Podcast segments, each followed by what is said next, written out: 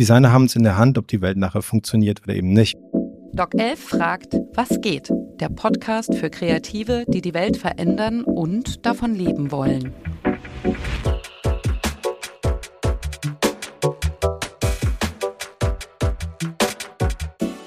Wir reißen zu viel ab, werfen zu viel weg und vor allem nutzen wir die wertvollen Ressourcen meist kein zweites Mal.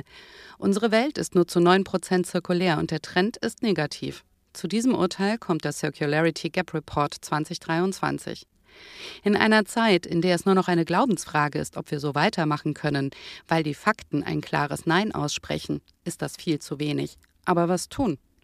Wir sprachen auf der Bühne von Content und Cremant im schönen Jules Verne mit drei ExpertInnen, die sich dem entgegenstellen oder vielmehr vorangehen. Und du hörst hier eine Aufnahme dieses Talks, den Isabel Sonnabend moderierte. Ich freue mich, dass ihr da seid an diesem lauschigen Sommerabend und ich habe ganz tolle Gäste da. Äh, herzlich willkommen ganz offiziell zu Content und Cremant von Doc 11 an diesem schönen Abend. Wir sprechen über ein Thema, das dauerdiskutiert wird, weil es um unseren schönen Planeten geht, auf dem wir sehr viel produzieren, sehr viel konsumieren, aber nur ein Bruchteil davon zirkulär, also so, dass die Ressourcen wieder in den Kreislauf kommen oder direkt in einem Kreislauf bleiben. Und die Frage ist natürlich, was können wir praktisch verändern und wie kann die Kreativwirtschaft, wie können kreative Menschen da ganz mit vorne dabei sein und als, man sagt ja so schön, Innovationsmotor mit anpacken. Wir haben tolle Gäste da. Bitte einen tosenden Applaus für diese drei zauberhaften Gäste. Das sind Mona Steinhäuser, Mona hat äh, Mode und angewandte Kunst studiert.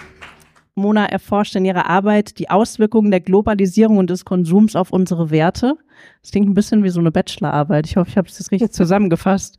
Und du möchtest Bewusstseinswandel beim Thema Nachhaltigkeit fördern. Hallo Mona, schön, dass du da bist. Ja, schön, dass ich hier sein kann. Danke dir. Hast du den Weg gut hierher gefunden? Du bist ja ein bisschen weiter ich kenne den gewesen. Weg ja inzwischen, Gott sei Dank. Äh, aus Aachen durch die Ardennen, drei Stunden hier runter ist super. Ja, ist eine schöne Strecke. Und das Saarland, das kennst du jetzt auch mittlerweile ganz gut. Genau, ja. Und das Thema ist auch anstrengend, wie eine Bachelorarbeit vielleicht. Ja.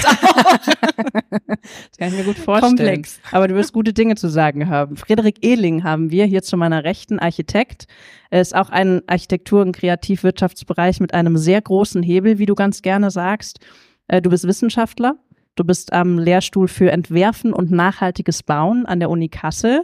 Und ich freue mich sehr, sehr, dass du diese Expertise heute mit sehr viel Herzblut, er hat es nämlich mit angestoßen, hier reinbringst. Nochmal einen Applaus für dich. Der ist ja jetzt schon abgeebbt, jetzt wo wir bei dir sind. Kannst auch gerne ruhig Hallo sagen. Hm? Ja, danke, danke. Dass man deine Stimme schon mal hört.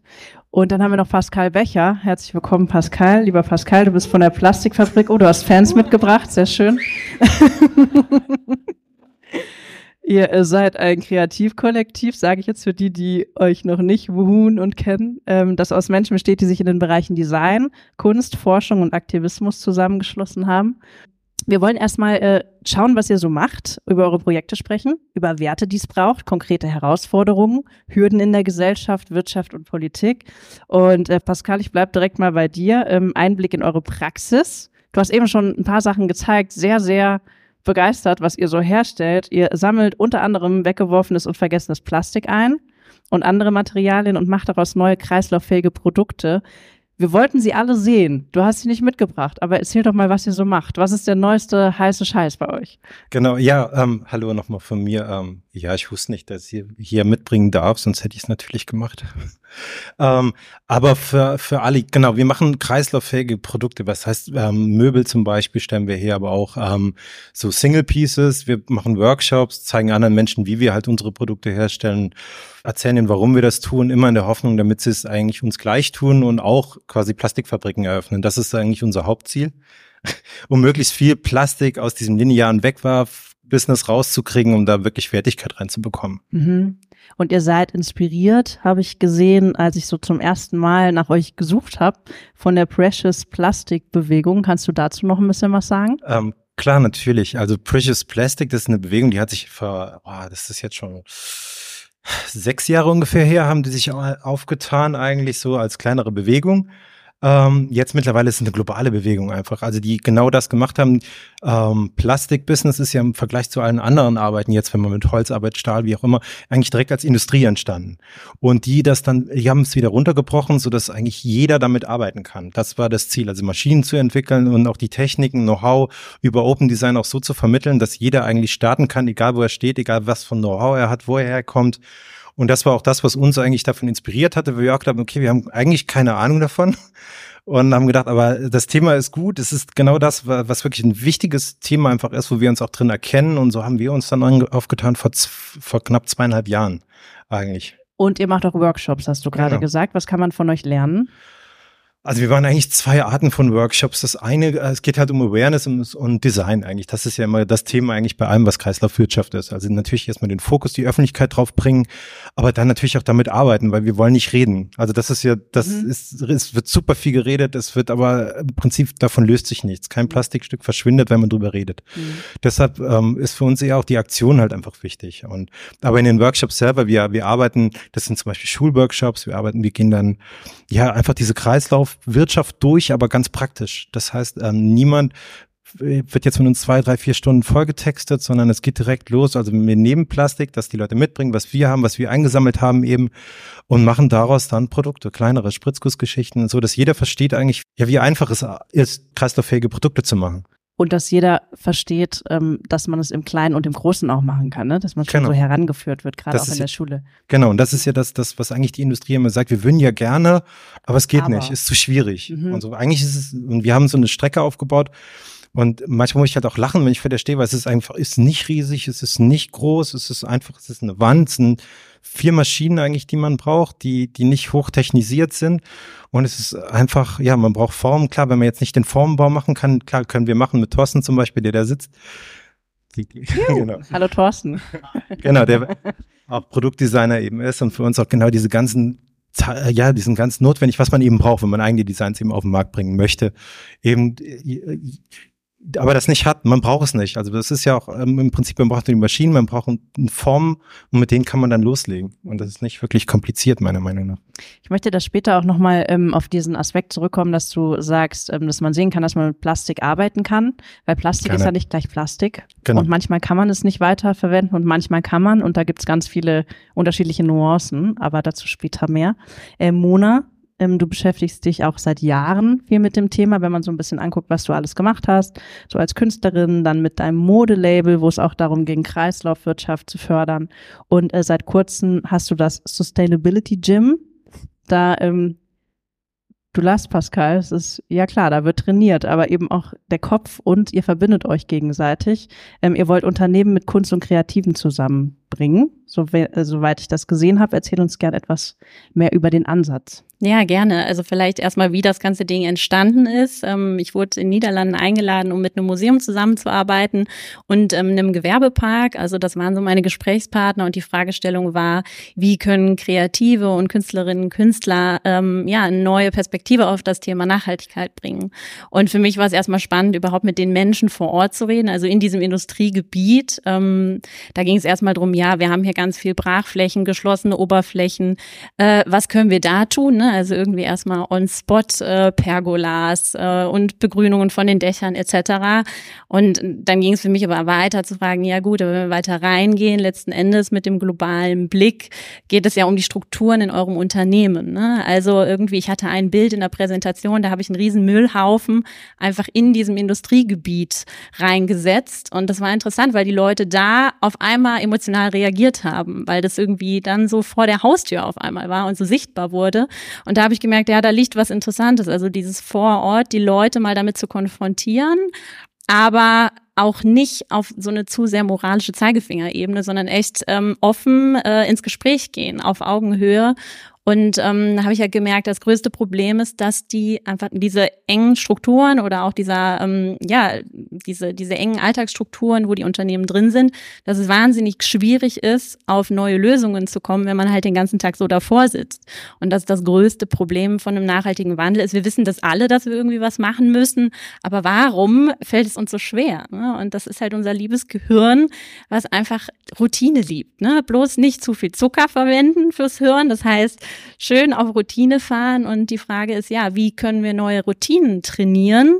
Deswegen Gym und Trainingsraum. Das geht durch Wiederholung, immer wieder sensibilisieren ähm, und Räume schaffen, wo es vor allem auch Spaß macht, an den Dingen zu arbeiten, weil unser Gehirn geht dann los auf neue Lösungssuche, wenn es Freude hat. Also entweder, wenn es absoluter Notstand ist, also ne, wenn wir hier den totalen Notstand äh, ausbrechen haben, würden wir, glaube ich, auch loslegen. Also bei Corona haben wir das gesehen, ne, wie schnell wir dann irgendwie aktiv wurden. Aber ich finde den Ansatz zu sagen, okay, solange eigentlich ja noch recht stabil ist, warum nicht aus der Freude heraus mhm. Orte schaffen, wo wir ja kreativ anfangen, über Lösungsansätze neu nachzudenken. Ja, und auch durch kreative Menschen diese Freude reinzubringen, die ja auch sehr gerne über solche Sachen nachdenken und sich öffnen und nochmal hinterfragen. Und da möchten wir später auch noch ein bisschen drüber sprechen. Dafür bist du da. Ähm, Frederik, du verbindest auch Theorie mit der Praxis. Deswegen finde ich, dass ihr eine ganz tolle Mischung seid. Ähm, wie Pascal eben gesagt hat, ihr labert nicht nur rum, sondern ihr habt auch direkt beides verbunden. Ähm, in Heidelberg gibt es zum Beispiel das Collegium Academium. Ähm, das ist ein selbstverwaltetes Wohnheim, eine Bildungsinstitution, ein kulturelles Zentrum, an dem du sehr, sehr intensiv mitgearbeitet hast. Ja, das kann man sagen. Viel ja? Herzblut, viel Zeit. Ja. Und ihr habt in der Konstruktion ausschließlich reversibles Holz aus nachwachsendem Rohstoff verwendet oder fast ausschließlich. Ja, Beinahe muss man sagen. Genau, oder? vor allem, vor allem sind die äh, Verbindungspunkte die entscheidenden. Ähm, wir haben eine metallverbindungsfreie Konstruktion entwickelt, was heißt entwickelt? Im Prinzip haben wir das gemacht, was die alten Zimmermänner und Frauen schon immer gemacht haben. Wir nur im Zuge der Industrialisierung im Prinzip erlernt haben und angefangen haben, irgendwelche Nägel und Metallverbinder und irgendwas da rein zu dübeln. Und dann haben wir bemerkt, oh Mann, wenn es jetzt brennt, dann verhalten die Stellen ja am wenigsten gut. Also nicht das Holz, was so das Problem ist, sondern die Metallsachen, weil die werden warm werden weich und lassen nach und alles bricht ein. Und dann fängt man an, das mit Gipskartons zu verkleiden und einzupacken. Und das ist total der Quatsch. Wir sind doch mit der industriellen Revolution jetzt so weit, dass wir die Sachen mit der Maschine abbinden lassen können. Ja, und das war Teil der Forschung. Also wir müssen quasi wieder eine konzeptionelle Ansätze finden. Wie kann man das eigentlich, die digitale Produktion so weit bringen, dass es halt wirklich auch eine Anwendung wieder findet. Mhm. Und damit konnten wir die alten Konzepte von Schwalbenschwänze, von Dübeln wieder in die modernen Produktionsprozesse einbinden mhm. und damit jetzt viergeschossige Holzbaugebäude bauen, überhaupt gar kein Problem und sind dann schön sortenrein. Das ist eigentlich das Spannende. Das heißt, ihr habt wieder auf Sorten rein, genau. Da geht's ja, da geht's ja los mit dem Recycling. Wir wollen auch mal zusammen ein paar Begriffe klären. Ihr habt auf den Tischen so große QR-Codes. Ähm, das könnt ihr zwischendrin gerne mal scannen, ähm, weil es gibt viele Begriffe, die so kursieren und die man dann vielleicht doch eher in seiner Bubble dann genau kennt, wenn man sich viel damit beschäftigt. Äh, wir gehen das mal so ein bisschen an euren Projekten durch. Kreislaufwirtschaft bedeutet, Ressourcen so lange wie möglich in einem Kreislauf zu halten, also teilen, wiederverwerten, wieder recyceln. Inwiefern ist euch das schon gelungen, wenn du sagst, es ging genau um diese äh, Stoffe? Ja, genau. Also die Idee ist jetzt vor allem ähm, bei den Projekten erstmal den überhaupt das Potenzial zu geben, Sortenreim wieder rauszulösen, äh, rauszukommen und damit in den Kreislauf zu kommen. Ja, das Wiederverwenden von Materialien in dem Gebäude selber, das haben wir nur bislang im geringen Umfang. Ähm, also was wir zum Beispiel haben bei dem Studierendenwohnheim, haben wir sogenannten ERC, also Recyclingbeton verwendet, ähm, der eben im Prinzip nicht frische Steine, die man irgendwo abgebaut hat, verwendet, sondern alten Bruchbeton. Und auch nicht irgendeinen, sondern von dem ähm, da war ein Keller von einem alten Krankenhaus und das wurde abgebrochen, rausgeholt und auf der Baustelle zerkleinert und anschließend wieder in den Beton eingebracht. Mhm. Das heißt, ihr habt so diese, diese, ähm, zumindest mal diesen einen Teil des Kreislaufs, dass ihr alte, alte Materialien nehmt und nochmal neu mit einbauen könnt. Genau, das ist auf jeden Fall die Idee, aber das kann man natürlich noch weiter skalieren und da fangen aber auch gerade die Prozesse erst an. Es gibt so Unternehmen, die heißen Madasta und so, die katalogisieren eigentlich, was gibt es eigentlich mhm. und wie mhm. kann man es wiederverwenden, aber es steht noch sehr, sehr, sehr, sehr, sehr am Anfang, weil es immer diese rechtlichen Fragen gibt. Ja, ich meine, das werdet ihr dann vielleicht kennen, aller wie ist denn die Gewährleistung mhm. und gibt es da ein Prüfzertifikat, ja? Ja, die liebe Bürokratie, da werden wir uns heute auch noch ein bisschen dran abreiben. Pascal, ähm, wie ist das denn bei euch mit dem Kreislauf? Wir haben ja auch ihr seht auch so ein bisschen, ich sehe schon, ihr seid so ein bisschen an den Handys. Ähm, es gibt auch das Wort Cradle to Cradle. Das ist der Ansatz für eine tatsächlich durchgängige und konsequente Kreislaufwirtschaft. Das ist äh, einmal entweder biologisch oder auch technisch. Also vom Produkt nochmal zum Produkt oder vom Produkt zum biologischen Anbau und wieder zur Produktion. Wo steht ihr denn da in diesem Kreislauf? Wie klappt das bei euch? Also mit unseren Produkten es gibt eigentlich mehrere Kreisläufe. Also es ist nicht nur, ähm, nehmen wir den Produktzyklus erstmal an. Das heißt, wir haben einen Plattenproduzenten hier in der Region, der für uns Platten halt herstellt aus Abfallprodukten, aus Plastik. Plastikrohre sind das oft aus Hausbau, Industrieabfälle. Daraus ähm, machen wir, also wir nehmen davon ein Abfallprodukt, also ein Produkt, das er nicht mehr verkaufen kann eigentlich. Also aus recyceltem Plastik nochmal der Rest, also der, der dann nochmal keinen Wert hat, den nehmen wir, machen daraus unsere Produkte ähm, und ähm, im Prinzip am Ende des, des Lebenszyklus gehen die dann auch wieder zurück zu diesem Händler, quasi der dann wieder zu Rezyklaten macht, also diesen Flakes, Grund, das ist der Grundbaustein, den wir eben haben für unsere Platten. Und ähm, daraus macht er dann wieder neue Platten, wovon wir wieder den Rest dann nehmen und dann wieder quasi ein Produkt draus machen. Mhm. Welche Materialien habt ihr da? Du hast eben schon so ein bisschen was erzählt. Ja, also wir arbeiten ausschließlich mit Plastik, also weggeworfenes Plastik, also was wir über äh, Mining halt irgendwie kriegen, also sprich in der Stadt einsammeln, auch ein Begriff, der natürlich auch immer wieder nicht fehlen darf. Genau. Ähm, also sprich durch, durch Touren, die wir an verschiedenen Stellen eben machen. Das Extremste ist dann in alten, ja, Lost Places, kann man sagen, quasi reingeht. Das, also im Prinzip da, wo eigentlich alle schon waren und all das, was irgendwie einen Wert schon mal hatte für die Gesellschaft, und ähm, alte Eisenstangenleitung, alles ist dann quasi schon raus und was übrig bleibt, sind dann zum Beispiel alte Mülltonnen, mhm. weil die haben keinen Wert irgendwie für niemanden anscheinend und die sind, das sammeln wir dann nochmal ein zum Beispiel, machen daraus dann eben auch Produkte und ansonsten ähm, ja, das ist, gehen wir halt auch über verschiedene ähm, Plastiksorten einfach. Das heißt, wir haben Haushaltsabfälle, auch mit denen wir arbeiten. Da haben wir auch nochmal einen Produzenten. In Frankreich sitzt der, der macht mehr das, was im Großraum von Paris anfällt, an Haushaltsmüll, Joghurtbecher und dergleichen. Mhm. Und, so das, und da bewegen wir uns darunter vorstellt. Genau, ja. genau. Und wir genau. arbeiten eigentlich hauptsächlich, wenn man es klassifizieren will, eigentlich mit, mit HDPE und PP-Plastik. Urban Mining hast du gerade schon eingeworfen, äh, könnte man ja sagen städtischer Bergbau oder Bergbau in der Stadt. Geht es äh, darum, ja, wo, ne? Also ja, erklär Also die Stadt ist quasi der Supermarkt, wenn man so möchte, oder mhm. der Baumarkt mhm. in dem Fall. Also nicht das, was man nur so findet, sondern es ist eher auch, wenn ein altes Gebäude zum Beispiel irgendwie rückgebaut wird, dann entstehen ja wieder Werkstoffe eigentlich. Es ist nicht dann kaputt, es ist erstmal kaputt, klar, aber daraus kann man ja wieder etwas tun. Und das ist eigentlich das, was man mit Urban Mining einfach oder jetzt auch ja mit dem Ganzen eigentlich erreichen möchte, so dass man Wertstoffe in einem Raum hält. Und vom Design her sind die natürlich nicht so, wie man sie haben sollen. Das ist ja das, was auch dann eher auch Architekten zukommt, nämlich die Materialien so auch zu verwenden, dass man sie eigentlich viel leichter wieder benutzen kann. Mhm. Dass man sie eigentlich quasi aus einer Wand rausholen muss nur und nicht irgendwie wieder zusammensetzen muss aus lauter kleinen Teilen. Ist ja auch eine gute Perspektive zu sagen, ist der Supermarkt, oder? Dass man eben so ein bisschen einen anderen Blick, wir hatten das eben schon in einer aufgeregten Vordiskussion, so einen anderen Blick auf Materialien bekommt und sagt, okay, das, äh, wir wissen noch gar nicht, hattest du gesagt, wofür wir das brauchen, aber wir nehmen das mal mit. So, ne? Ja, vor allem wollen wir dem Ganzen das Potenzial geben, um das überhaupt wieder rausbauen zu können, ja. Und deswegen dieses Wort sortenrein, ich sage es jetzt zum dritten Mal. Ja. Ähm, es ist einfach so, ich weiß ja nicht, wie ein Gebäude in 60 Jahren benutzt wird oder besser in 80 Jahren. Je größer der Kreis ist, ja, je länger das eigentlich dauert, dieser mhm. Prozess, desto besser ist es, weil weniger Energie muss ich zwischendurch immer wieder reinbringen. Also lieber einen Prozesskreislauf, der 80 Jahre geht, als zehnmal einen, der acht Jahre geht. Mhm. Das ist das Erste. Und das Zweite ist halt einfach, ich muss mir überhaupt das Potenzial geben, sauber äh, rauszubekommen und wieder sauber verwenden zu können. Und ähm, ja, ich, ich maß mir gar nicht an, zu wissen, was damit passiert. Mhm. So, und das ist so ein bisschen die Idee. Aber wie können wir, ohne zu wissen, was mit später passiert, dem Ganzen überhaupt was mitgeben, damit ich überhaupt den Potenzial habe, daraus was zu machen. Und das ist, glaube ich, genau der Punkt, wo wir Kreative eigentlich den großen Hebel halt haben. Erstmal zu sagen, ich setze überhaupt auf dieses Material. Und zweitens, wie entwickle ich das? Wie design ich das? So dass Dritte das später verwenden können. Und nicht, ja, habe ich immer schon so gemacht. Das, das kommt weg. Ja, ja, ja, ja klar. Ähm, Mona, du hast ja auch ähm, dich viel damit beschäftigt. Eben, wir hatten es gerade schon von den Kreativen und es gibt so zwei, drei Stichworte, die du auch schon eingeworfen hast, als wir uns darüber ausgetauscht haben. Ähm, du sagst zum Beispiel, Nachhaltigkeit geht nur durch Co-Kreation. Kannst du sagen, was du damit meinst?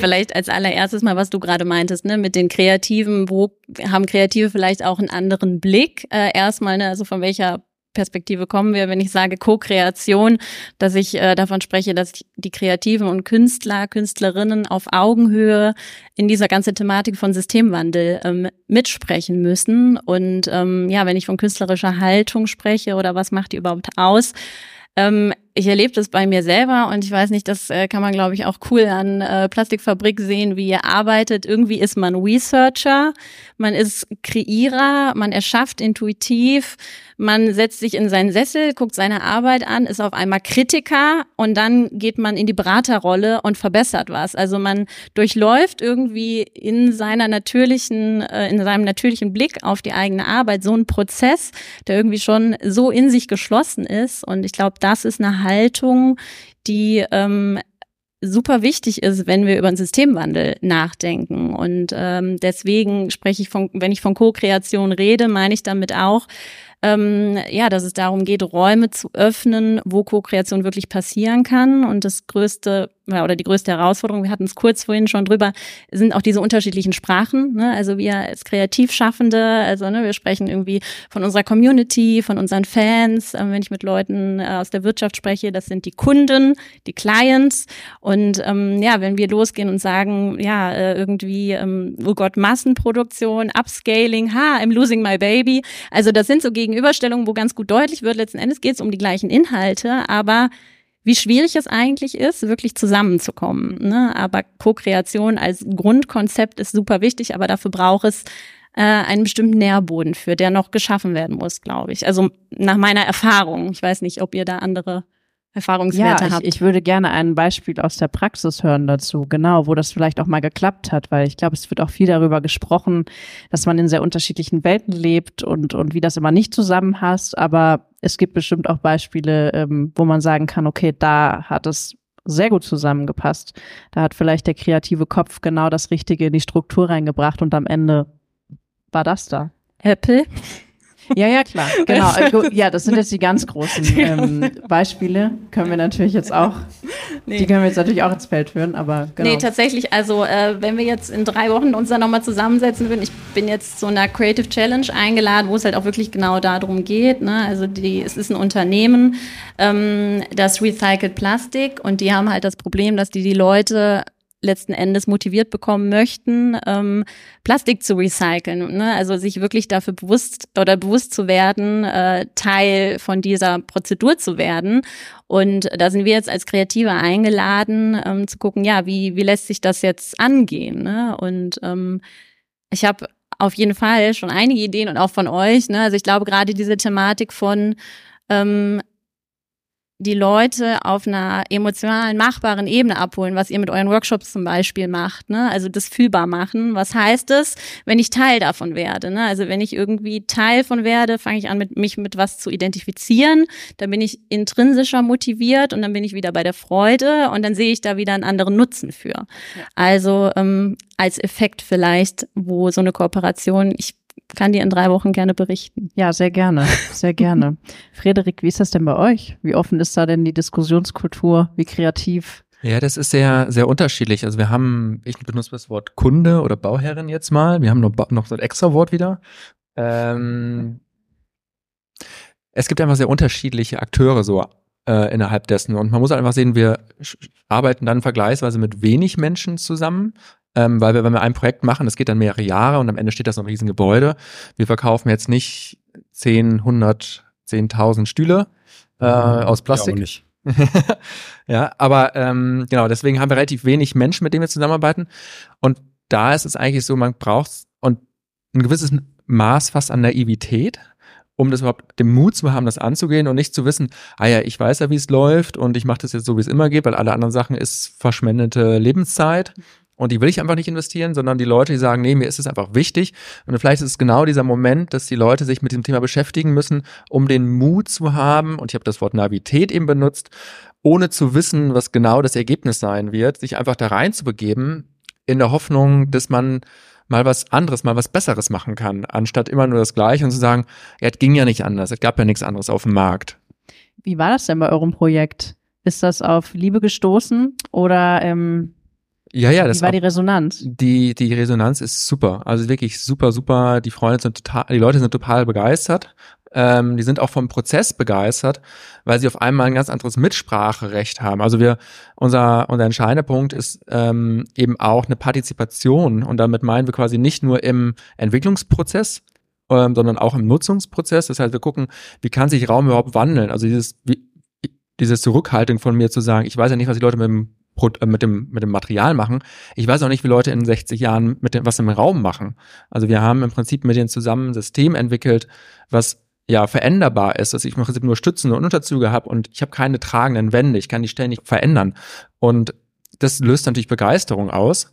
Ähm, und man hat natürlich ökologische Produkte, die einfach auch eine hohe Lebensqualität halt aus, ausmachen. Hm, wenn du sagst Partizipation, erklär doch noch mal so ein bisschen, weil ich glaube, die meisten kennen euch noch nicht. Also Partizipation ist ähm, im Bereich der Architektur quasi nicht nur ein eine Bauherrin oder Bauherr gibt das an, okay, ich brauche so und so viel Zimmer und der soll so und so aussehen oder macht man erstes Entwurf und dann sagen, ja, finde ich gut, können wir die Tür nochmal verschieben, sondern wir entwickeln viel tiefgründiger eine Idee davon, wie nutze ich eigentlich Raum und ähm, wie, wie will ich ihn umgestalten, also dass sie fast selber mitpuzzeln können in dem ganzen Prozess und quasi nicht nur Anforderungen geben, sondern quasi aktiv mit einsteigen. Wir sprechen da immer über diese Ideen, die man hat. Man müsste ja, man könnte ja und dann kommt die Bürokratie und die nackte Wahrheit auf einen zugaloppiert und dann muss man gucken, okay, wie macht man das? Schraubt man da am System? Äh, inwiefern kann man sich da einfügen? Wie kann man da sein Projekt umsetzen? Ähm, Pascal zum Beispiel, ich werfe dir mal so zwei, drei Stichwörter zu. Ähm, es gibt zum Beispiel bei, beim Einsatz von Kreislaufwirtschaftsmaterialien oder denen, die aus Urban Mining Prozessen gewonnen werden, ähm, gibt es so Aspekte wie fehlende DIN-Normen, keine Abnahmen, Brandschutzklassifizierungen, keine Zertifizierungen. Du lachst schon. Ähm, erzähl doch mal ein bisschen, was sind da eure Herausforderungen und was würdest du dir wünschen? Also, ähm, ja, das sind natürlich Begriffe, die uns immer wieder begegnen an verschiedenen Stellen halt auch. Was wir halt auch machen müssen, auch wenn uns das nicht gefällt, ist ja auch schauen müssen, wie können wir diese Last, es ist, ist eigentlich eine Last natürlich. Man will eigentlich was Vernünftiges machen, man will ein hochwertiges Produkt machen, kreislauffähig, man will eigentlich alles richtig machen. Aber ähm, im Prinzip muss man manche Dinge richtig machen, die vielleicht gar nicht so mit die entscheidenden Fragen sind. Aber ähm, wir haben wir haben zwei Plattenproduzenten, mit denen wir hauptsächlich arbeiten. Einerseits, weil die super professionell sind, weil die auch den Standard halt liefern, den wir brauchen, weil wir arbeiten halt so im Meter-Toleranzbereich. Es muss halt einfach immer alles stimmen, weil sonst funktioniert das nicht, das Zusammenstecken an verschiedenen Stellen. Man kann das natürlich nachträglich nochmal bearbeiten, aber das ist wieder ein Schritt, der kostet, wie auch immer. Dann ist es marktwirtschaftlich halt irgendwann auch nicht mehr darstellbar an verschiedenen Stellen.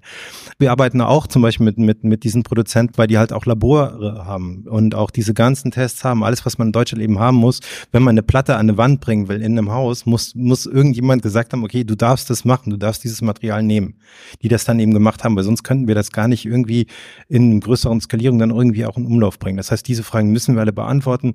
Wir müssen Versicherungen, wir müssen solche Fragen, aber okay, das, das die ersten Dinge, die wir gemacht haben, waren mit Anwälten, mit, mit Steuerberatern, mit allen möglichen Leuten, die irgendeine Versicherung telefoniert. Okay, was müssen wir haben, damit wir folgende Produkte. Wir haben einen Katalog hingeschickt an Produkten, die wir jetzt noch gar nicht gemacht haben, einfach wo gesagt, okay, das und das könnte alles sein. Wie müssen wir uns aufstellen? Das heißt, das ist lang. Es ist ein Prozess, der, der hat schon ein Jahr gedauert, einfach die ganzen Antworten zu bekommen. Das heißt, wenn man einfach mal loslegen möchte, brauchst dann auch wieder so, so Gruppen wie uns, wo man einfach dann schneller hinkommt ans Ziel, weil es ist super anstrengend.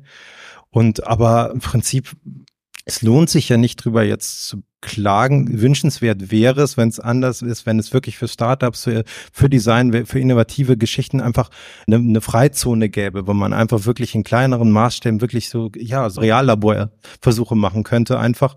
Das gibt es so noch nicht. Es gibt natürlich kleinere Schlupflöcher, die man irgendwie bedient, die nehmen wir auch. Also sprich, dass man irgendwelche kleinen Serien irgendwie, Nullserien irgendwie auf den Markt bringt. Da kann man, das noch über Kunst geht, dann kann man einiges tun. Aber irgendwann ist es auch ausgereizt und dann spätestens dann muss man dann eben auch diese ganzen Tests vorweisen. Du hast es gerade schon gesagt, äh, Serien, ihr macht ja Unikate und wenn ihr in Serie gehen würdet, dann wäre das wieder was anderes. Kannst du dazu was sagen? Im Prinzip ist eigentlich jedes Produkt, was wir machen, ist ja ein Unikat, weil jedes Material, jede, alles, was reinkommt, ist ja nicht so ein Produkt in dem Sinne. Aber das ist, haben wir halt im Vorfeld schon abgearbeitet, so dass wir sagen können, wir, ist nicht mehr wichtig. Unikat ist natürlich, je nachdem, geht's eher Richtung Kunst, kann man damit arbeiten, klar. Mhm. Mona, du hattest eben schon genickt, etwas kräftiger, als es um die ganzen Normen ginge und was wünschenswert wäre. Was hattest du für einen Gedanken? Ja, ich sage immer diesen Satz, das Spiel hat sich geändert, aber die Spielregeln sind irgendwie noch die gleichen. Und das funktioniert zusammen nicht. Nämlich, kannst du es ein bisschen ausführen? Ja, nämlich, dass wir schneller Dinge antesten müssen, glaube ich, auch auf einem größeren, ja, auf einem bigger Scale äh, letzten Endes. Und dass diese Hürden, ne, von denen du sprichst, es dauert einfach zu lange. Ne? Und wenn man sich jetzt mal so die Zahlen anguckt, brauche ich ja jetzt hier nicht aufführen, ne? wir wissen alle, wie es ausschaut äh, da draußen, ähm, dann ist es relativ alarmierend und auch irgendwie alarmierend zu sehen, dass ähm, ja, wenn man von grünem Wachstum oder so weiter spricht, da auch gerade noch keine wirkliche Lösung ist im Sinne von ähm, ja, alternative erneuerbare Energien, den Wachstum, wie wir den jetzt haben, dass sie das abdecken können, das wird nicht funktionieren. Das bedeutet, ähm, wir müssen echt komplett umdenken. Ne? Kapitalismus als so ein System hat irgendwie abgedankt, ne? also äh, endliche Ressourcen, ähm, es funktioniert halt nicht mehr. Und das heißt, was ist denn die neue Form, die wir brauchen? Also ne, wenn man es radikal ausdrücken will, ist es eine Überlebenswirtschaft. Wie sieht die aus? Wie sehen die Spielregeln für eine Überlebenswirtschaft aus? Und ja, so wie die Bürokratie gerade funktioniert, wenn ich mir vorstelle, manchmal Projektanträge, äh, der Sachbearbeiter, die Sachbearbeiterin, wie viel Zeit für dieses ähm, monatliche Gehalt draufgeht und in der Rechnung geht es eigentlich um fünf Cent. Also das steht halt in keiner äh, Relation überhaupt. Und auch in keinem Verhältnis zu der Situation. Auf gar keinen sind. Fall. Genau, aber beklagen hast du so schön gesagt, Pascal, kann man sich natürlich immer. Was wäre denn der Wunsch jetzt auch im Hinblick auf die Architektur? Was sind deine Erfahrungen? Was wären deine Ansätze? Ja, ja, also wir spielen genau in dem Feld, so dieses DIN-Norm, wie ist in Sachen zugelassen. Und ähm, ich sehe es eigentlich so von beiden Seiten. Auf der einen Seite neue Sachen, also auch so Lehmbaustoffe kommen jetzt auf den Markt, mehr und mehr. Und die haben auch diese ganzen Zulassungen, irgendwelche Brandschutztests. Und habe ich jetzt eine Wand, die 16 Zentimeter, die soll anders sein als eine 20 Zentimeter. Jetzt bräuchte ich ein zweites Brandschutzgutachten, ein zweites Zertifikat, eine neue Zulassung. Soweit, dass dann sogar ein Unternehmer mal den Brandschutztest gemacht hat. Er hat aber noch nicht beantragt, dass er auch das Zertifikat hat, um das auf dem Markt verwenden zu können. Zwei völlig verschiedene Sachen anscheinend. Völlig verschieden, ja. So. Und auf der anderen Seite haben wir in Deutschland über 3800 Normen, DIN-Normen, die nur das Bau betreffen. Und da sind die Gesetze noch nicht mal drin, das sind nur die DIN-Normen. Und dann gibt's nochmal für jedes Fachhandwerk die Richtlinien des Fachhandwerks, ja. Äh, also wir haben fast so circa 20.000 Richtlinien, die wir eigentlich befolgen müssten. Und das ist ja auch absurd. Wir, eigentlich wollen wir ja ein funktionierendes Werk so erzeugen mhm. und die widersprechen sich zum Teil halt. Und dabei nimmt natürlich keine Rücksicht auf das andere, weil jeder sagt jetzt irgendwie, war, nee, hier die äh, Türschwelle muss aber jetzt so und so sein. Mhm. Ja, also barrierefrei, wunderbar. Während aber der Fensterdachverband sagt, oh nee, ich brauche aber hier einen Dichtungsschutz und dann komme ich auf drei Zentimeter Schwelle mit zweimal Versatz, sonst ist es nicht dicht. So, ja, was denn jetzt? Ein dichtes Fenster oder ein barrierefreies? Und da gibt's erste Anstöße. Also in Bayern wird die ähm, ähm, ja im Prinzip der Bauantrag E sozusagen eingeführt und äh, der umgeht, also die Gebäudeklasse E, die umgeht so die ganzen Anforderungen, weil es gibt so verschiedene Gebäudeklassen, je nachdem wie hoch Gebäude ist, welche Nutzung drin ist, wird das in 1, 2, 3, 4 eingestuft oder Sonderbau. Und Gebäudeklasse E ähm, wäre quasi die Möglichkeit, dass man nicht die ganzen die Norm anwenden muss, sondern man sagt, ich arbeite hier mit jemandem zusammen, der ist wissens, dass es nicht, der, dass man nicht genau weiß, wie es geht, aber wir verstehen das Produkt sozusagen, ja, das Produkt Gebäude, das Produkt Stuhl. Und ähm, ich habe verstanden und ich, ich vertraue dem und ich, ich bin davon überzeugt, dass es funktioniert. Ich brauche die Zertifikate nicht. Ich benutze das so. Und den Weg gibt's halt eben auch. Also auf der einen Seite müssen wir gute Produkte schneller und einfacher zertifizieren können für weniger Kosten vor allem. Und auf der anderen Seite äh, wäre es auch mal gut, wenn man ohne die ganzen Zertifikate auskommt. Das können wir so stehen lassen. Ich fand ähm, ganz interessant, ähm, als wir uns auch drüber unterhalten haben, wo sind eigentlich die großen Hebel in den verschiedenen Branchen? Hast du schon gesagt, Architektur, natürlich, wir bauen viel, ähm, ist ein sehr, sehr großer Bereich. Ähm, wo sind eigentlich innerhalb der Architektur die größten Hebel? Also wo sparen wir im Bereich Bauen am meisten Ressourcen ein? Äh, jeden Quadratmeter, den wir nicht bauen, der spart am meisten ein. Ja, also eigentlich gar nicht so sehr drauf geguckt, welches, welche Materialien verwende ich, sondern wie suffizient kann ich eigentlich sein? Also mit, wie kann ich eigentlich weniger verwenden?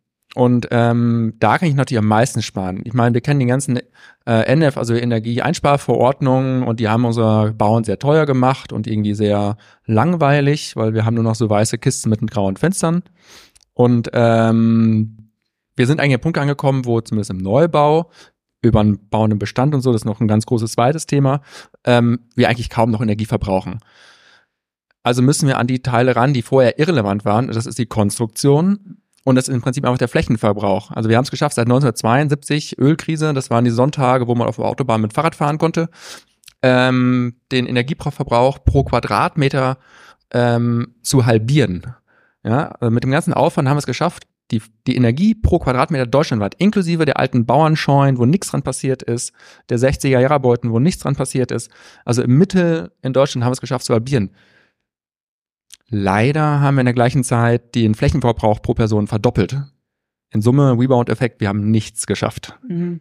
Außer es teurer und aufwendiger geworden ist. Mhm. Ist dann Kreislaufwirtschaft oder möglichst versuchen, diesen Kreislauf herzustellen, eine der größten Lösungen und inwiefern? Ja, ja, klar, weil wir dann einfach ein, einfach den Anteil der Energie, ja, ich setze jetzt auch CO2-Äquivalente, alles möglich, kann man immer in Energie auch umrechnen, ähm, ist natürlich am geringsten, weil ich einfach Material verwende, was schon da ist. Ich verbau, mache weniger Raubbau sozusagen an der Umwelt. Ähm, und da ist natürlich eine Kreislaufwirtschaft die wunderbar und ein Kreislaufproduktions- und ja, Verwendungszyklus, ähm, weil ich einfach diese Energie als, als graue Ressource, die ist schon da, die muss ich nicht mehr zur Neuerzeugung aufwenden. Mhm.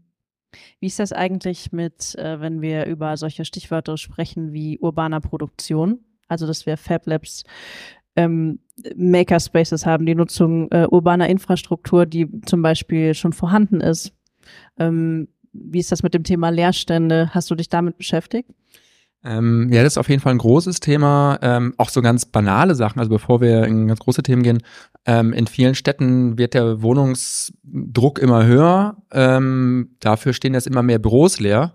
Ähm, das wurde lange Zeit nicht umgenutzt, weil einfach auf dem Quadratmeter Büromiete konnte halt mehr verlangt werden als auf dem Quadratmeter Wohnungsmiete. Ja, so langsam kippt der Punkt und jetzt wird es langsam wieder interessant. Also wer jetzt mal Immo-Scout aufmacht, man findet mehr äh, 300 Quadratmeter Büros. Bürogebäude als, zum Leben. Ja, genau. Und das ja, ist ein Riesenpotenzial, gerade an Standorten, die interessant sein können, ja. Also innerstädtisch oder erste Randlagen der Stadt. Super cool. Und da müsste man eigentlich ganz viel machen. Und da passiert ein bisschen was, aber natürlich viel zu wenig. Mona, was sagst du zur Mode- und Textilindustrie? Du hast ja auch ähm, mit einem Unternehmen hatten wir ganz kurz auch mal angerissen vorher, ähm, hast du versucht, dich der Kreislaufwirtschaft auch zu verschreiben. Ähm, was hast du da für Erfahrungen gemacht? Wie sehr ist der Impact? Wie groß ist der Hebel? Mhm. Äh, Wenn es um Konsumprodukte, so wie die Fashionindustrie ja auch ist, oder Mode als Kleidungsstück äh, geht, habe ich das selber als extrem schwierig äh, erfahren. Also wir haben ja ein Konzept entwickelt, wo es wirklich darum geht, wir haben mit nachhaltigen äh, Modelabels zusammengearbeitet. Die Kollektionen wurden unseren Kundinnen und Kunden gezeigt, bevor die produziert wurden. Dann konnte man sich das Teil bestellen. Das heißt, es wurde dann erst produziert und jedes Teil ähm, ist versehen worden mit einem Tracking-Code. Das heißt, wir haben gesagt, okay, wir garantieren, ihr könnt das ein Leben lang zu uns zurückbringen und dann kommt es in unterschiedliche äh, Bereiche rein. Ne? Also dann, wenn du es zurückbringst, kommt es in den Second-Hand-Bereich rein oder in den Rent. Also einfach unterschiedliche Arten und Weisen, ne? Sharing Economy Ansätze. Wie können wir mit Ressourcen umgehen und auch diese emotionale Ebene wieder, okay, ähm, wir sind zusammen irgendwie eine Community und halten die Ressourcen irgendwie hier gemeinsam.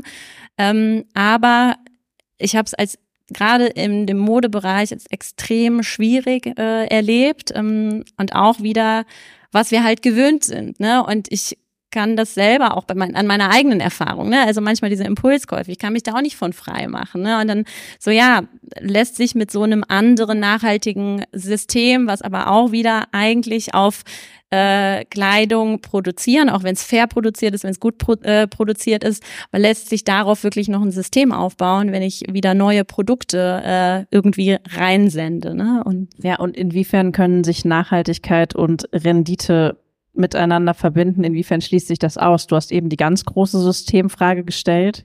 Jetzt sind wir im Moment noch in diesem System. Das heißt, irgendwie arbeitet man ja damit. Ähm, inwiefern kann man das überhaupt dann in diesem System anwenden, dass Ja. Dinge nachhaltig sind. Ich glaube, äh, es ist extrem schwierig, wenn wir von der Wohlstandsgesellschaft ausgehen, von der wir gerade ausgehen. Also die Frage nach Wohlstand, wie definieren wir Wohlstand? Woran machen wir das fest? Machen wir das an dem Monatsgehalt fest, an dem Haus, an dem Auto? Ne? Also irgendwie ist es ja absurd, dass die Autos immer größer und dicker werden. Also das heißt, da rollt echt ein ganz anderes Gewicht über die Straßen. Also auch der Rebound-Effekt, von dem du gesprochen hast, der ist halt immer extrem in diesem Nachhaltigkeitssektor auch zu finden. Und ähm, ich wollte aber auf was anderes hinaus. Ich habe mich gerade im eigenen Kreislauf verloren. Warte. Ah ja, genau. Ja, ja, Thema äh, Wohlstandsgesellschaft. Da, Genau. da wollte ich drauf hinaus. Also die Frage nach, ja, wie sieht eine zukünftige Wohlstandsgesellschaft eigentlich aus? Woran machen wir Wohlstand fest? Was sind das für Faktoren? Sind das ähm, ja Wohlstand? Wie fühle ich mich? Wie fühle ich mich in meinem sozialen Umfeld? Ne? Wie fühle ich mich in einer Stadt, in der ich lebe? Die Anonymität, ne? ähm, und so weiter. Also das verändert sich ja wahnsinnig äh, durch die Digitalisierung auch, also dass wir diese Sozialkontakte auch so nicht mehr haben. Also tut mir leid, ich muss wieder die große Systemfrage stellen. Ich komme immer wieder Naja, dahin zurück. Wir, wir sind ja auch bei einer Wertefrage. Also wir kennen das ja von uns allen, dieses ähm, einmal dieses höher, schneller, weiter, was, was man erstmal so lernt, wo man dann gucken muss, okay, inwiefern kann ich mich davon befreien oder nicht. Und dann eben auch dieses, dass die Dinge wahnsinnig günstig geworden sind. Ähm, ich hatte das eben gesagt, Pascal, dass wir noch mal über Plastik sprechen. Ich fand das krass, weil eine Waschmaschine zum Beispiel besteht zum Teil aus über 100 verschiedenen Plastiksorten, könnte aber mit fünf auskommen. Aber das ist natürlich teurer. Als ich das gelesen habe, man weiß ja, dass viele Sachen jetzt nicht so wahnsinnig perfekt laufen, sage ich mal diplomatisch. Aber das sind ja Dimensionen, die sich da öffnen, einfach nur des Systems wegen oder des Geldes wegen. Inwiefern hast du dich damit beschäftigt? Was habt ihr da für Erfahrungswerte auch zum Thema Plastik Im natürlich? Prinzip, hier nehmen wir die Waschmaschine gerade einfach als, als Beispiel nochmal. Es ist, ein Problem sind natürlich die vielen Bestandteile, die du drin hast. Das andere ist halt, ähm, wie die auch so miteinander verbunden sind und die Erreichbarkeit. Da gibt's auch eine, eine Abschlussarbeit gerade an der HBK Saar, die sich auch damit beschäftigt hat. Und einfach das Problem ist, es ist gar nicht angedacht, dass man wirklich einzelne Teile wieder ersetzen kann oder sowas. Das heißt, ist ein, ist ein Teil kaputt, das irgendwie wirklich jetzt nicht die Trommel ist, dann kannst du das Ding wegschmeißen. Ja. Und das ist auch so gewollt, weil du einfach immer wieder Weil du wieder konsumieren was sollst. Du kaufst, sollst halt genau. immer, wieder- immer wieder kaufen. Das heißt, würdest du sagen, dass wir unser aktuelles System mit Nachhaltigkeit zusammenbringen können oder nicht? Oder kann man das gar nicht so pauschal fragen? Es ist, ja, es ist einerseits eine Zeitfrage, weil jetzt haben wir ja 40 Jahre lang gelernt, dass das alles schlecht ist und trotzdem gehen die Zahlen hoch, was Virgin-Konsum angeht. Also es ist ein Gegenteil. Also jeder weiß, es ist breiter Konsens, aber die, die Kaufzahlen zeigen eigentlich das Gegenteil. Also man muss Geduld haben anscheinend, die wir jetzt nicht immer haben oder auch nicht haben wollen. Und das andere ist halt wirklich vom Design her, also das, was in Umlauf gebracht wird, wirklich da immer zu, zu disziplinieren und immer zu fragen, ist es wirklich gut? Ist das spätere Recycling eigentlich schon drin in dem Produkt oder nicht? Weil damit ist eigentlich schon alles, steht und fällt alles schon. Und, und das ist halt eine Kostenfrage im Prinzip. Das ist dann auch wieder gutes, nachhaltiges Design kostet eben auch einfach Geld. Das merken wir ja auch immer wieder. Wir, wir arbeiten ja mit Müll. Das heißt, an sich ist es ja wirklich das, also es, wir haben ja noch mit, ne, eigentlich ja noch mit dem schlimmsten Müll. Wir arbeiten hier mit Plastik. Das heißt, das, das sowieso nichts wert war, genau das, das Sinnbild für höher, schneller, weiter, Monoblock-Chair, jeder kennt ihn, jeder hat ihn. Das ist, genau, das ist so der Endgegner für uns immer im, im, im Prinzip. Gleichzeitig ist der meistverkaufte Stuhl. Jeder, also jeder weiß es schlecht und trotzdem kauft man ihn. Das heißt, das muss man erstmal überwinden. Es wird gekauft, weil er halt super billig ist, praktisch ist, all das wieder hat, was Plastik eben auch irgendwie, irgendwie mitgibt.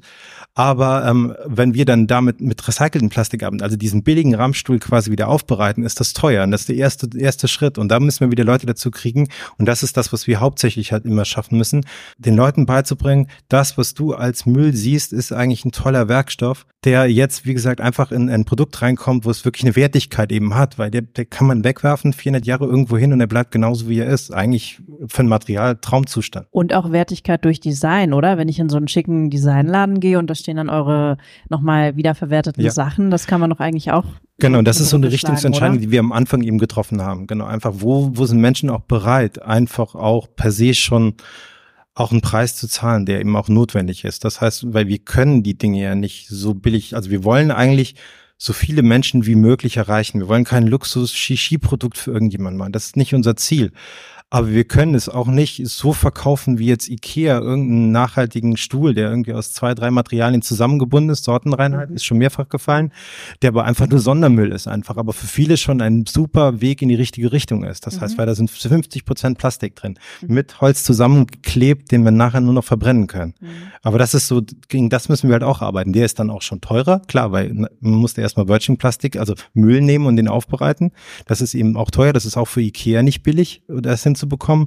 Aber es gibt natürlich Gründe, dass da noch 50 Prozent irgendwelche Holzspäne beigemischt sind. Ja, und da muss halt Sorten rein sein. Ne? Ich habe auch genau. mal so ein bisschen weitergeguckt. Ähm, ein einziger Joghurtbecher kann tatsächlich hunderte verschiedene Chemikalien beinhalten. Dann ist der schön leicht, schön billig. Also da sind wir ja eigentlich schon an so einem Punkt, wo es wieder nur darum geht, okay, wie, wie günstig ist das und dann presse ich das einfach zusammen und achte nicht so ganz darauf, ob das dann später nochmal wiederverwertbar ist. Genau, aber das ist ja immer die, die Designfrage am Anfang. Ja, die, die muss halt stärker in den Fokus rein, weil damit Designer haben es in der Hand, ob die Welt nachher funktioniert oder eben nicht oder mhm. ob eben Recycling nachher ist. Ob, bei unsere Produkte, wenn wir die jetzt einmal in unserem Kreislauf haben, die sind so designt, dass man sie nachher wirklich nur noch nehmen kann, in einen Schredder werfen kann und wieder was Neues draus machen kann. Das ist nicht mehr teuer. Aber das Ganze, was vorher passieren muss, ist halt halt sehr teuer. Und ähm, Joghurtbecher selber ist auch die Frage, ähm, Industrie begreift es immer noch so, die, sie bringt ein Produkt im Umlauf und will eigentlich das gleiche Produkt wieder daraus herstellen. Eigentlich so, wie es ist. Also der Joghurtbecher soll dann wieder aus dem Joghurtbecher soll wieder Joghurtbecher werden. Das ist aber vom Design her, vom Primärbecher gar nicht so gedacht worden, dass es funktioniert. Und deswegen ist auch die Frage, dass man auch bei der Herstellung eines ersten Produkts, was eben vielleicht aus Virgin-Material irgendwie ist, auch eben da schon einfach das äh, Recycling wieder mit dem Blick hat. Nämlich so, dass die Form auch so ist, dass man mit anderen Materialien arbeiten kann. Also mhm. Also mit dem komplizierteren Müll. Ja, also mir brennt die ganze Zeit an den Fingernägeln. Ja, yes. schon gemerkt. Ähm, also ich finde, eigentlich muss man ja dahin kommen, dass man nicht nur ein Recycling macht, sondern ein Upcycling. Also wie schaffe ich es eigentlich, dass ein Produkt nicht nur die gleiche Qualitätsform, sondern eigentlich eine höherwertige erlangen kann. Dann kann ich aus irgendeinem Plastikteil, was irgendwo in der Waschmaschine an der Seite ist, nachher eben Möbel draus machen. Oder ja, weiß ich nicht, was man da noch draus machen kann. Nachher habe ich jetzt dann zu einer Kleidung ähm, und eben jetzt nicht nur wie lange Zeit Recycling, ich kenne es jetzt leider aus dem Bauwesen vor allem, ähm, da wurde gesagt, ja, wir haben das wiederverwendet, das ist recycelt, das hieß, das wurde geschreddert und ist irgendwie beim Straßenbau als Schotter unten drunter gelandet. Oh. Und das, das war dann der große Aufwand, ja, wir haben so und so viel Prozent des Gebäudes recycelt, wo ich denke, ja, hm, ist jetzt irgendein Schotter geworden. Mhm. Und ja, das ist im Prinzip genau das. Und ähm, da müssen wir halt einfach deutlich besser werden. Und das geht halt vor allem bei Sortenreinheit.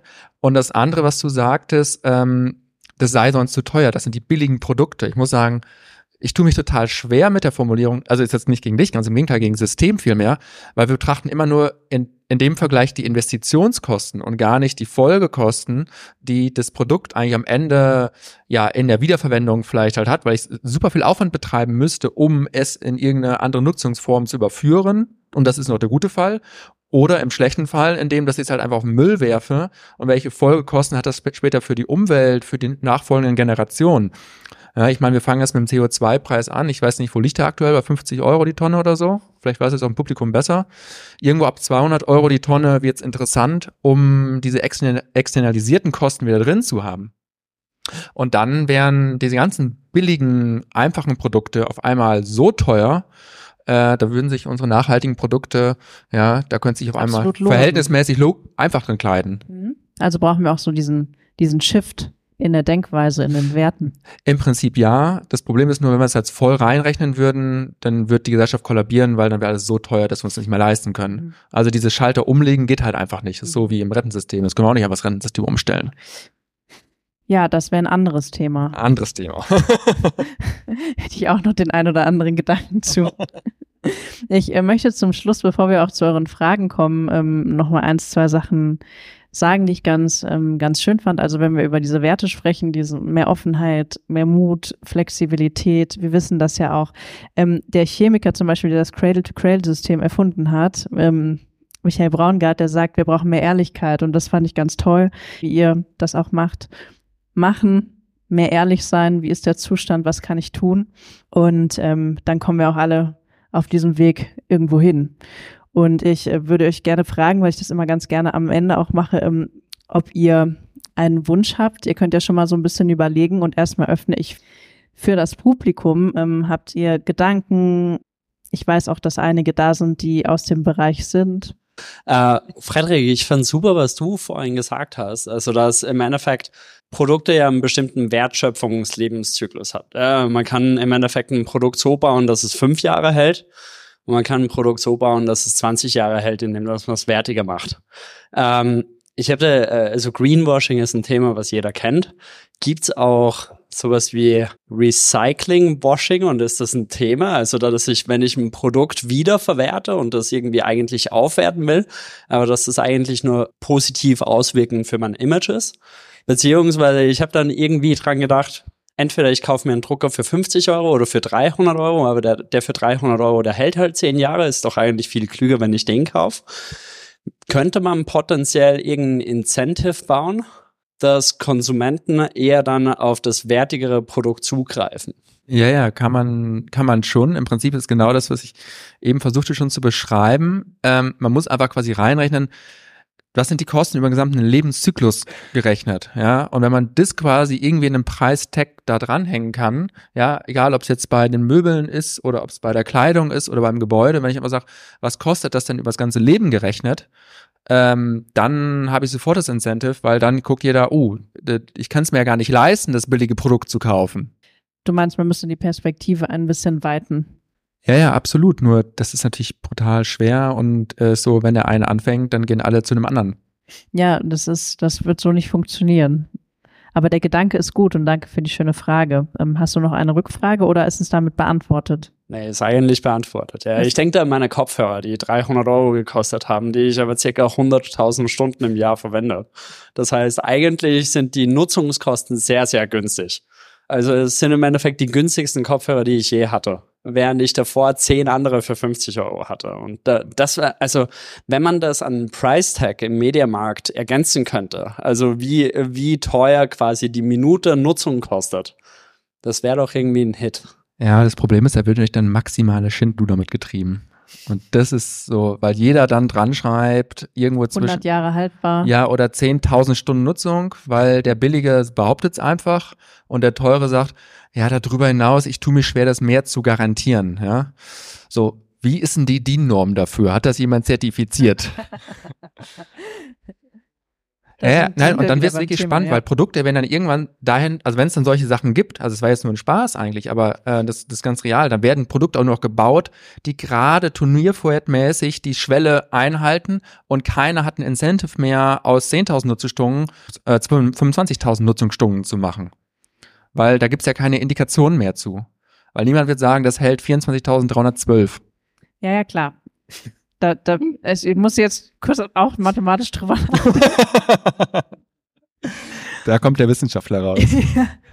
Aber klar, da sind wir natürlich wieder bei dieser Schere zwischen äh, der gute Gedanke und dem Schindluder, was damit getrieben wird. Aber das bezieht sich ja auch auf alle möglichen, wenn wir zum Beispiel von der Kulturbranche reden, Veranstaltungen. Das bezieht sich auf Unternehmen, die wir machen irgendwie Nachhaltigkeitsmanager und dann geht's los. Also das ist ja unendlich dann, wenn wir davon jetzt anfangen. Vielleicht noch eine kleine Ergänzung dazu. Ne? Also wenn wir wirklich gut im Kreislauf gedachte Produkte herstellen, die natürlich dementsprechend auch im Preis ansteigen. Die Frage ist, wie viele Menschen, also von welcher Bevölkerungsgruppe sprechen wir, die sich diese Produkte überhaupt leisten können. Ne? Also die Schere, die dann natürlich auch wahnsinnig auseinandergeht. Also und dann, ne, ja, wie kann man diese Schere und auch dieses Ungleichgewicht, was dadurch auch extrem entsteht, wenn wir nachhaltiger produzieren wollen, auffangen. Ne? Ja, und Nachhaltigkeit ist im Moment noch so, so ein wahnsinniger Luxus. Also wer kann sich äh, die nachhaltigen Produkte leisten und ähm, wer, keine Ahnung, kauft sich das E-Auto, auch wenn das natürlich so mal ein Thema ist, ob das nachhaltig ist wirklich, aber ne, wer steigt da auf neue Produkte um, die angeboten werden? Und da sind wir auch an so einem Punkt, ähm, wo ihr auch sagt, Pascal, wir ähm, recyceln, aber und wir machen alles nachhaltig, aber so, dass die Leute es sich leisten können. Ne? Das genau, das ist eigentlich ja auch wieder der Ansatz, einfach Produkte so zu machen, dass es verschiedene also sich bewusst zu machen oder sich darüber klar zu sein, dass das eben teuer ist, den ersten Schritt zu gehen. Und wir sind in der Phase, in der der erste Schritt gegangen werden muss. Aber dann Produkte eben so aufzubauen, dass es eben Durchlässigkeiten gibt. Ja, dass es Möglichkeiten gibt, man kauft ein Teil und ist Teil eines Systems, mit dem man dann einfach mehr machen kann. Hockerbank, wie auch immer und so, einfach größer zu wachsen, wo man auch persönlich steht jetzt mit seinem Geldbeutel. Das ist ja auch immer, immer wichtig. Und das ist schrillen halt immer die Alarmglocken, wenn jemand nachhaltig sagt, dann ist es oft schon ein Greenwashing ja. oder auf dem Weg dahin. Recycelbar ist immer unser Problem Problem recycelbar ist halt nichts. Es ist halt einfach ein neues Produkt, aber man kann es recyceln. Aber es klingt halt gut, weil jeder, der nachhaltig jetzt wirklich arbeiten möchte, weiß, dass er das nicht zu 100 Prozent machen kann, einfach, dass das gar nicht funktioniert. Die Energie, die gebraucht wird, wie auch immer. Wir haben so viele unsichere Faktoren, die wir gar nicht in der Hand haben. Und äh, deshalb ist es unglaublich schwer, darin zu arbeiten. Aber es ist halt ein Weg. Das ist immer, ist noch eine Strecke halt einfach. Da gibt es noch einen Gedanken, genau. Ja, ähm, hallo, Jessica. Ich wollte das Thema kurz aufgreifen, also weil wir hatten jetzt Downcycling und Upcycling, also ohne jetzt das eine runtermachen zu wollen. Ähm, aber ähm, eine Vokabel, die ich noch reinwerfen wollte, die ich persönlich total spannend finde, das ist halt äh, die kaskadische Nutzung. Und äh, wie das eben schon mal genannt wurde, also wenn ich jetzt Häuser baue, ich nehme jetzt mal Holzhäuser, da haben wir das äh, auch mit einem Forschungsprojekt, also das ist hier Rheinland-Pfalz-Saarland auch entstanden, jedenfalls eine Firma, die haben Holzhäuser gebaut und was die an Resten haben, ja, das waren teilweise große Stücke. Da würde ich denken, ich kann daraus Möbel bauen, ja, so das nächst kleinere. Und ähm, was die machen, ja, die schreddern das, da machen die Pellets draus, die verbrennen das. Da sage ich, Moment, ihr habt da was übersprungen. Und das Bewusstsein fände ich total spannend. Also neben jetzt Secondhand, was wir jetzt bei Kleidung und so haben, halt mehr das Thema kaskadische Nutzung, vielleicht auch vorher mitdenken, was käme als nächstes, da eben bewusst ansetzen. Vielen Dank. Hatte jemand von euch einen Gedanken zu?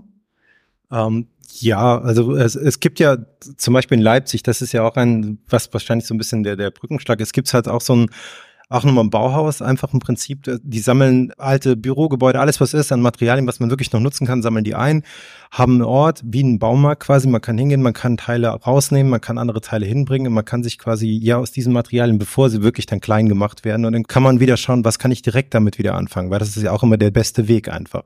Das, was wir machen, ist ja viel mehr, wenn, wenn ein Produkt halt einfach jetzt ein Stuhl, ein Bein abgebrochen hat, wenn, wenn, wenn, wenn er nicht mehr funktioniert oder sowas, dann nehmen wir das ja auch erst und arbeiten damit. Und dann bewegen wir uns genau eben in diesem äh, Feld zwischen Upcycling, Downcycling klingt immer schon nach Wertung eigentlich im Prinzip.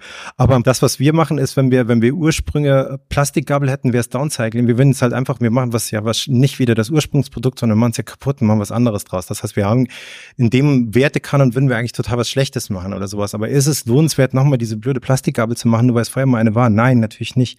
Und das ist das, ja, das, was Jessica gemeint hat, das ist, ist das Letzte. Das muss immer der letzte Schritt sein, das klein machen, kaputt machen und dann wieder was Neues draus machen.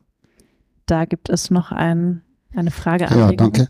Ich bin Frank. Ich gehöre leider nicht zu den Kreativen. Ich bin eher bürokratisch äh, organisiert in meinem Kopf. Äh, deshalb ist äh, für mich die Frage, was für Anregungen denn die Kreativen geben können, um Hindernisse, die im Weg sind, zur Seite zu räumen. Ich weiß, dass das ein ausgesprochen schwieriges Thema ist. Ich kann mich daran erinnern, dass vor ein, zwei Jahren also Thermopapier bei Kassenzetteln verboten werden sollte und die Wirtschaft wäre ja beinahe zusammengebrochen, wenn man das gemacht hätte. Heute redet keiner mehr darüber. Insofern kann ich eigentlich nur ermutigen, Forderungen zu stellen, die halt praktikabel und umsetzbar sind. Ein Punkt, äh, ich habe vor ungefähr 30 oder noch mehr Jahren mal eine Müllsortieranlage besucht.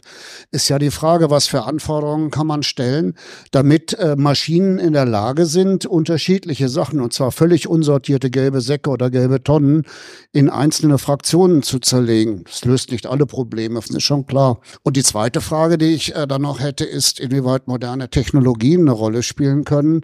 Äh, in anderen Ländern ist man dabei, wenn man Häuser baut, dass man da einen digitalen Zwilling daneben stellt, damit man ganz genau weiß, was wo wie eingebaut worden ist und dann im Recycling oder Neunutzungsfalle äh, dann damit arbeitet. Danke. Vielen Dank. Ähm, das würde ich erstmal an Mona und dann an Frederik weitergeben. Ähm, also wenn du, darf ich du sagen? du sagst, äh, welche, welche Ideen aus der äh, Ecke der Kreativen kommen können. Also ich glaube, erstmal, ne, wie ich es ja vorhin auch schon gesagt habe, das Thema von äh, Co-Kreation, ähm, Kreative erstmal zum Dialog einladen ähm, als ersten Schritt und dann gucken, was auf einem Augenhöhe ähm, basierten Dialog rauskommt. Also diesen Raum dafür überhaupt erstmal öffnen. Also ich finde, das ist immer das Erste, weil ähm, ne, ein, ein Lösungsansatz jetzt genau wofür. Also die Frage ist ja immer, ähm, welche Problemstellung, auf welche Problemstellung soll dann reagiert werden in dem Moment und ähm, welchen Raum können wir schaffen, um diese Fragen weiter an die Kreativen zu geben. Ja, und wenn wir, ähm, wenn wir davon sprechen, zum Beispiel, dass wir sprechen ja jetzt in Klischees, die Kreativen. Wer sind die Kreativen? Ich glaube, jeder Mensch ist kreativ. Ich glaube auch, dass wenn man sich da gegenseitig füreinander den Raum schafft und wenn, ich sage jetzt mal sehr im Klischee, jemand, der kreativ ist, der diese Offenheit reinbringt, die Flexibilität, die wilden Ideen und jemand, der sagt, ich bin vielleicht äh, geordneter, ich, ich bringe das jetzt mal in den Rahmen, in dem das eben funktioniert und keine wilde Achterbahnfahrt wird, dann hat man da ja schon ganz viel gewonnen. Und ähm, das ist so, das ist so mein Gedanke auch noch zusätzlich zu diesen, äh, zu diesen Aspekten, die ihr auch bei der Sustainability Gym trainiert. Frank, bist du mit dieser Antwort äh, bisher zufrieden oder? Nein, das war jetzt klar, dass du Nein sagst. Ich dachte Versteh mir schon, das ist so ein. Typ, der sagt jetzt Nein. Nee, nee, äh, Nee, ich klar. verstehe. Aber Nein, es ähm, ist mir zu allgemein. Euch, nee, Ich wollte es euch gerne, konkreter haben. Ja. Das wäre ähm, mein Anliegen dabei. Ja. Äh, ich habe ja die Thermozettel erwähnt. Äh, vorhin sind viele 20.000 Verordnungen äh, genannt worden. Ich hätte mal gerne die Top 100, also nicht heute Abend, ne, aber dass man sich so als Aufgabe mitnimmt Mhm. und dann muss man die halt rangehen an die Dinger und gucken, was man damit unternehmen kann. Und der für mich zuständige Mensch, der wird aufgefordert, davon zumindest ein, zwei, drei pro Jahr umzusetzen, damit man irgendwann mal ins Rollen kommt, weil die große Systemfrage, ich glaube, das macht nicht wirklich viel Sinn. Das, was wir tatsächlich hier haben, ist eine Lobbywirtschaft, gegen die muss man anstinken und den Kampf muss man halt aufnehmen.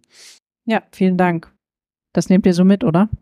Ja, ich würde die Gegenfrage stellen. Ähm, Frank, hast du Zeit? Setzen wir uns zusammen? Ja. Gut. Sehr gut. Dafür sind wir da, dass ihr euch vernetzt. Tatsächlich können wir auf dem Podium ja nur die Dinge anreißen und öffnen und wenn ihr beiden euch jetzt findet, ist das doch schon mal ein Gewinn. Äh, Du hattest noch eine zweite Frage, Frank, und Frederik, wolltest du nicht darauf antworten noch? Ja, also auf die erste Frage, die konnte ich mir noch gut merken, weil ich wollte auch noch zuhören. Digitaler Zwilling, okay, dann mache ich aber trotzdem erst die erste Frage. Ähm, ja, ich glaube, man, man kann das ähm, vereinfachen, indem wir auch einfach weniger Regeln machen und einfach Ziele definieren. Einfach sagen, was soll etwas können, ja, zum Beispiel nur noch so und so viel Energie verbrauchen, ein Gebäude, pro Person, ja, und dann ähm, überlassen wir es doch den Gestaltern der Industrie, wem auch immer, dieses Ziel zu erreichen und geben nicht Haardetail genau vor und das musst du so und so machen. Ja, ob jetzt die Wärme, Luftwärmepumpe genau das richtige Mittel der Wahl ist oder nicht, ich will da gar nicht einsteigen. Ähm, aber man kann auch sagen, ich gebe mir jetzt nicht die Technologie oder eine bestimmte Geometrie vor, sondern ähm, ich, ich gebe einfach das Ziel vor. Natürlich ist das schwierig und natürlich besteht dann die Gefahr, dass man dann irgendwie Umwege und Schindluder betreibt. Das ist das eine. Und das zweite, ähm, Frank, du darfst gerne dazu, weil du hast das Mikro schon in der Hand genommen, noch wieder einsteigen. Digitaler Zwilling, ähm, bin ich absolut bei dir. Also wir planen kein Gebäude mehr, was nicht als BIM, also Building Information Modeling, äh, eins zu eins so existiert. Ähm, was aber natürlich leider nicht passiert ist, ist die Durchgängigkeit, sodass wir exakt auf der Baustelle quasi auch einen Tag dran haben, wie es jetzt bei den Kleidungen habt. Eigentlich bräuchst du ein Etikett, wo ich auf der Rückseite gucken kann, was war das denn, damit ich das auch wirklich wiederfinde. Grundsätzlich gibt es das in der Planung, aber auch nicht durchgängig durch alle Projekte, sondern wir machen das halt. Vielen Dank und äh, ihr setzt euch dann einfach später nochmal zusammen. Es ging noch ein anderer Arm hoch. Ja, da hinten. Hallo, mein Name ist Sandra. Ähm, schön, dass ihr da seid und uns heute Abend so inspiriert. Finde ich ganz toll, eure Beiträge. Ähm, und ich traue mich jetzt einfach mal, euch nach dem Ratschlag zu fragen. Wie geht ihr ähm, damit um oder wie findet ihr Partner? Also egal, ähm, mit denen ihr ein Produkt zusammen entwickelt, ein Gebäude, ein Kleidungsstück, was auch immer. Ähm, das ist ja ganz, ganz schwierig, da ein Gegenüber zu finden, selbst wenn man selbst davon überzeugt ist und weiß, äh, ich will hier was ändern, was führen, aber da die Partner zu finden, äh, sei es, ob es jetzt in der Bauwirtschaft das Planerbüro für die Haustechnik ist, der Akustiker oder der Brandschutzgutachter, dass da ihr alle da mit in dieses Boot nimmt und sagt, so, wir wollen da jetzt ein Produkt entwickeln, was in der Kreislaufwirtschaft eben Bestand hat. Wie macht ihr das? Das ist eine sehr allgemeine Frage. Ähm, vielleicht möchtet ihr es im Allgemeinen oder auch im Konkreten beantworten. Ähm, äh, ja, ich fange an. Ähm, also im Prinzip schwierig ist es gar nicht in dem, also für uns, wir haben nicht das Problem, Menschen zu finden, die mitmachen wollen oder die Ideen haben und die auch mit konkret umsetzen wollen, liegt eigentlich auch erstmal primär an unserer Form. Also es ist sehr niederschwellig, in einem Kollektiv irgendwie teilzuhaben. Das heißt, das ist auch was, was wir vielleicht an Vorarbeit gut geleistet haben, so dass es jeder einfach auch, wir wollen ja, dass Leute gerade für einzelne Produkte einfach partizipieren können. Das ist das, der erste Schritt.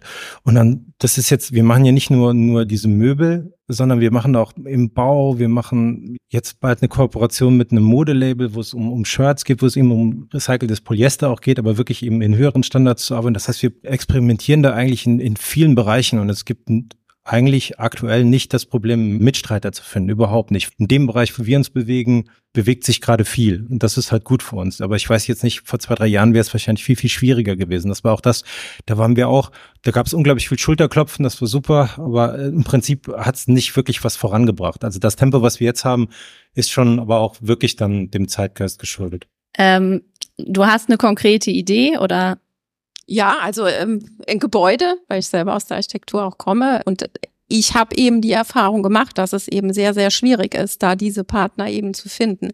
Im besten Fall hast du noch einen Bauherrn, der das Ganze mitträgt und der dich unterstützt und der das auch will, der hinter dir steht. Aber wenn du neben dir halt eben nur Planer hast, die davon null Ahnung haben und die es auch null interessiert, dann rennst du da wirklich jedes Mal gegen die Wand und das ist sehr, sehr mühsam. Und das ist genau das, was du eben gesagt hast. Du musst da echt die Menschen aus der Reserve locken, aus ihren Gewohnheiten holen, auch wegnehmen von ihren ganzen Paragraphen und all dem, was sie da kennen. Und das finde ich tatsächlich ähm, in der Architektur schon noch sehr schwierig. Ja, ich fühle mich da erstmal angesprochen. Ja, ja. ähm, nee, es ist tatsächlich überhaupt nicht banal. Also wir stoßen da auch immer wieder auf Schwierigkeiten. Und ja, ich glaube, es gibt viele Menschen, die schon auch wollen. Die Schwierigkeit ist halt auch, die Leute zu finden, die eine gewisse Expertise mitbringen und eben auch einen ernstzunehmenden Beitrag leisten zu können. In der Architektur, ich suche dann halt natürlich vor allem die PartnerInnenbüros, die ähm, sich halt einfach damit auskennen. Und klar, wir haben jetzt einen Pool und einen Topf an, an Firmen, wo wir wissen, mit denen funktioniert's. Aber es ist nicht ausreichend, um alles abzudecken, eigentlich, um, um deutschlandweit zu kommen. Und die meisten schaffen es halt einfach mit dem, was sie bislang gemacht haben, mit dem gewissen Aufwand noch durchzukommen. Und äh, ich glaube, mit den Menschen, die das bislang immer so gemacht haben und tendenziell sagen, ja, geht ja jetzt nicht anders, ähm, die kriegt man nicht umgedreht, die kriegt man nicht in irgendwas anderes reinbewegt. Ähm, selbst wenn die in einem gewissen Rahmen wollen, ist, glaube ich, der Weg meistens in einem, in einem laufenden Projekt zu, zu kurz, als dass sie es noch schaffen, das Ruder rumzureißen. Und das ist schon tatsächlich ein ganz reales Problem. Aber ja, irgendwo müssen wir ja anfangen, ja. Und ich meine auch dies mit den Holzverbindungen, ich habe es ja eben erzählt es gab auf, in dem Prozess über drei Jahre hundertmal, also wirklich hundertmal die Chance oder Notwendigkeit abzubiegen und das anders zu machen, weil das war jedes Mal echt, wäre echt einfacher gewesen. Und wir waren einfach bockstur. Ich glaube, genau, da sprechen wir einfach von Durchhalten. Durch, Durchhaltevermögen und Resilienz. Auch zwei sehr wichtige Werte. So, jetzt ähm, ging da hinten noch eine Hand hoch. Wir kommen jetzt langsam mal zum Ende. Ja, hallo, ich bin der Harald von Weltveränderer v Schrägstrich Haus der Nachhaltigkeit. Danke für die Impulse. Ähm, mir fehlt so ein bisschen das Aktionistische, das Aktivistische in der Diskussion. Bei Mona ist das so ein bisschen angeklungen, da habe ich zwischendurch innerlich applaudiert, als du das meintest mit, äh, ihr hättet auf diese Industriebrache irgendwie ein Foto reinretuschiert, äh, mit dem Müllhaufen, dass die Leute sich da angesprochen gefühlt haben. Ich habe da teilweise bei euch so rausgehört, ihr seid so in einem Dialog mit den Leuten, die die Aufträge vergeben. Also ihr als äh, Kreative, wenn man, wenn man das so sagen darf, ähm, dass ihr in so einer, in so einer Zweierverbindung seid. Ähm, ich kann mir vorstellen, dass ihr da teilweise einfach auch in der unterlegenen Position seid, weil die einen haben das Geld und die setzen bestimmte Regeln und ihr seid sozusagen die Leute, die es ausführen. Ähm, denkt ihr, dass es mehr andere Elemente braucht, wo Leute äh, von der Straße kommen und sagen, hey, wir brauchen beim Bauen, also die, die Diskussionen werden ja auch tatsächlich geführt, ähm, Bauvorschriften reduzieren, also wie viel Wohnraum brauchen wir überhaupt noch, den, den die Leute nutzen und so weiter und so fort. Braucht es mehr diese aktionistische Elemente, einfach damit das Thema mehr, mehr Schwung bekommt. Ähm, weil das, was wir sehen, ähm, also wir unterstützen auch hier in Saarbrücken das Repair Café, ähm, das, was äh, in diesem Gestaltungs-Design-Bereich äh, ich will nicht sagen verbockt wird, weil ich glaube, ihr habt da teilweise auch gar keine Alternative, sondern ihr müsst nach bestimmten Regeln spielen. Das äh, Beispiel mit den 100 Kunststoffen in der, in der Waschmaschine, das ist das wirklich, das, was bei uns ankommt. Äh, Sachen, die nicht mehr reparierbar sind und die einfach so designt sind, dass die einfach kaputt gehen und da hat keiner Interesse daran.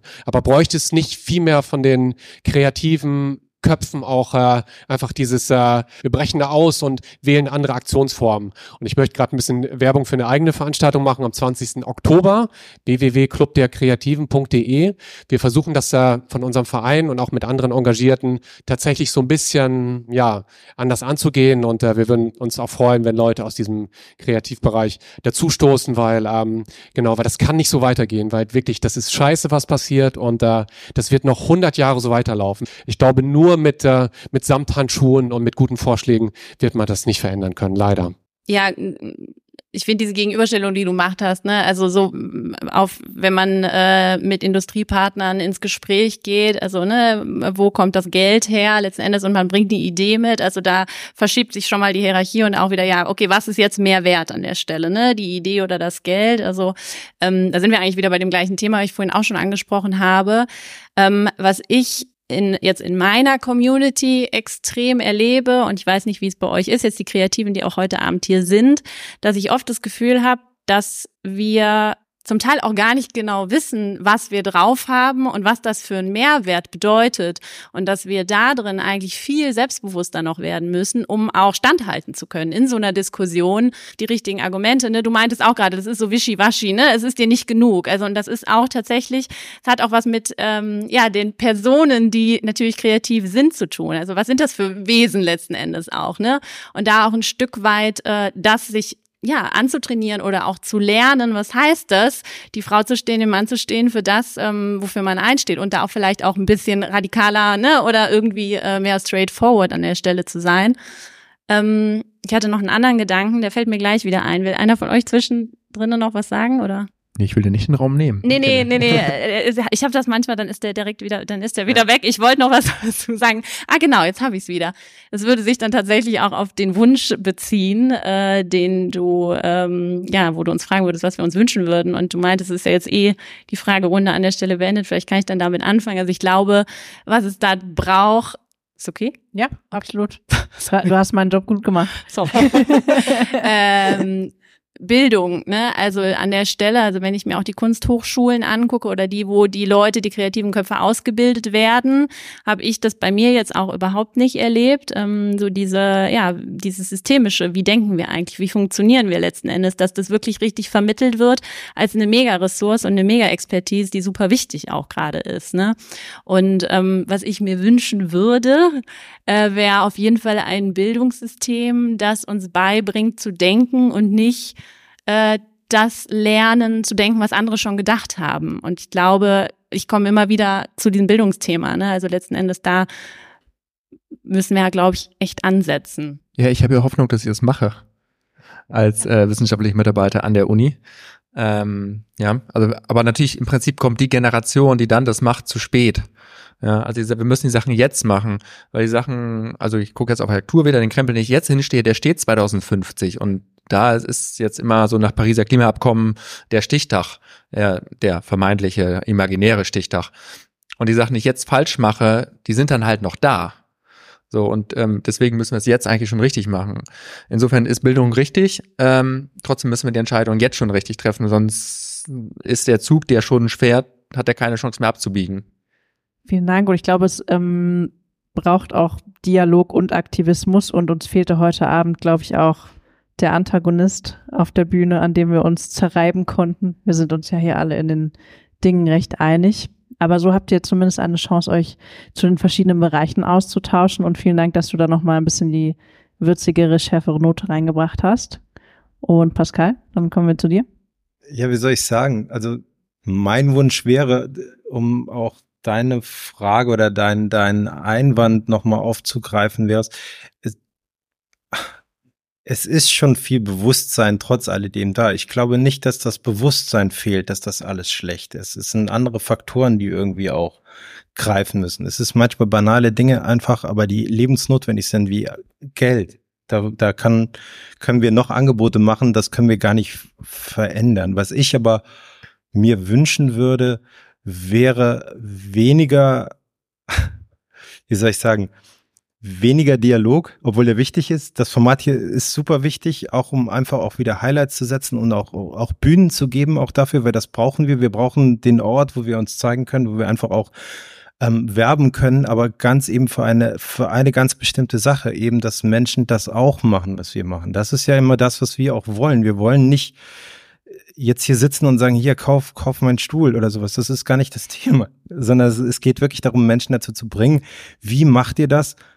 Kann ich das vielleicht auch? Und darum geht's, einfach mehr Menschen dazu zu bringen, weil damit hat man einen viel größeren Impact. Du hast es gerade so schön gesagt, es geht nicht nur darum zu reden. Genau, wir sind halt eben ein Talk-Format, aber wir sind genauso ein Netzwerktreffen, könnte man fast schon sagen. Das heißt, äh, das ist genau die Idee dahinter. Ihr habt so eine kleine Idee, Wer sind die tollen Menschen, die hier was für die Welt tun wollen und wie könnt ihr euch nachher noch ganz praktisch vernetzen? Frank, du hast dich ja schon gefunden mit Frederik und vielleicht die ein oder andere auch noch. Und äh, insofern würde ich jetzt mal den Abend einläuten, den Netzwerkabend. Äh, bitte nochmal einen Applaus für die drei, Mona Steinhäuser, Frederik Ehling und Pascal Becher. auf dass wir nicht nur reden, sondern ins Tun kommen für eine bessere Welt. Ich freue mich sehr, dass du bis hierher zugehört hast. Wenn es dir gefallen hat, empfehle uns weiter an Menschen, die sich für die Kreativwirtschaft und rund um das Thema Nachhaltigkeit interessieren. Wenn du keine Episode mehr verpassen willst, abonniere einfach unseren Podcast. Dieser Talk wurde moderiert von Isabel Sonnabend. Die Themenplanung lag bei Matthias Schmidt. Mein Name ist Tanja Begon und dieser Podcast wird produziert von Doc 11. Doc 11 übrigens, nur ganz kurz, ist ein Projekt zur Förderung der Kreativwirtschaft, finanziert vom Ministerium für Wirtschaft, Innovation, Digitales und Energie im Saarland. Alles weitere erfährst du aus den Links in den Show Notes. Wir fragen, was geht, damit ihr die Welt verändern und davon leben könnt. Und wenn du einen Wunsch hast, mit dem wir uns unbedingt mal unterhalten sollten oder uns sonst irgendetwas mitteilen möchtest, schreib uns eine Mail an hallo@doc11.saarland. Wir freuen uns auf Nachrichten. Doc 11 fragt, was geht? Der Podcast für Kreative, die die Welt verändern und davon leben wollen.